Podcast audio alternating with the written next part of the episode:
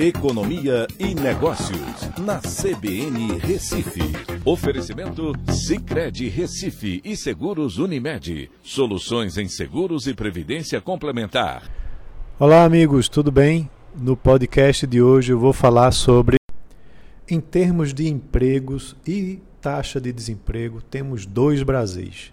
Nessa semana foram divulgados o resultado do CAGED, né, que mede o saldo de contratações e demissões no emprego formal, e a PNAD contínua, que mede os empregos formais e principalmente os informais, bem como a taxa de desemprego na economia.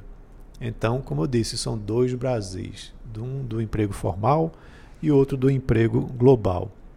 No CAGED, fevereiro foi responsável pela criação de 328 mil empregos, menos que em 2021, no mesmo, para o mesmo mês, mas o segundo melhor desempenho para o mês de fevereiro na série histórica, perdendo justamente para fevereiro de 2021.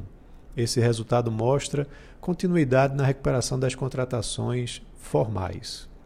Já o resultado da PNAD contínua apontou que o trimestre encerrado em fevereiro teve uma estabilidade na taxa de desemprego na comparação com o trimestre encerrado em janeiro, ficando em 11,2%. O dado também foi positivo, pois o mercado esperava um aumento para 11,4%. Essa expectativa de aumento se deu porque o período tradicionalmente é de retração, com demissões após o fim do ano e também porque em janeiro e fevereiro aconteceu o auge de contaminações da variante Omicron do Covid-19. Apesar desses fatores negativos, o emprego se manteve estável.